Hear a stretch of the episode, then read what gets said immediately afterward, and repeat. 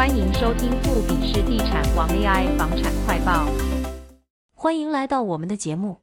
今天我们要谈论的是，近期台湾政府为了减轻无自有住宅家庭的购屋压力，而对青年安心成家购屋优惠贷款（简称青安贷款）进行的一系列改变。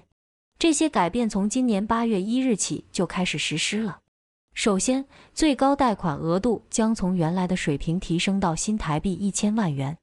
这是一个非常大的调整，让更多的年轻人有可能达到他们购屋的目标。另外，贷款的年限也将延长至四十年，这意味着每个月要还的贷款金额将会相对减少，给年轻人更大的财务弹性。而宽限期也延长至五年，这意味着年轻人在买房后的头几年可以有更多的时间来安排他们的财务规划。同时，公股银行的减收利息半码的政策将继续执行，政府也将再次提供一码的补贴，直到二零二六年七月三十一日。目前的利率为百分之一点五九五，但在政府的补贴下，这个数字将大幅降低。对于这些新的政策与优惠，我们在节目中将会进一步深入讨论，并探索这将如何改变年轻人的购屋计划。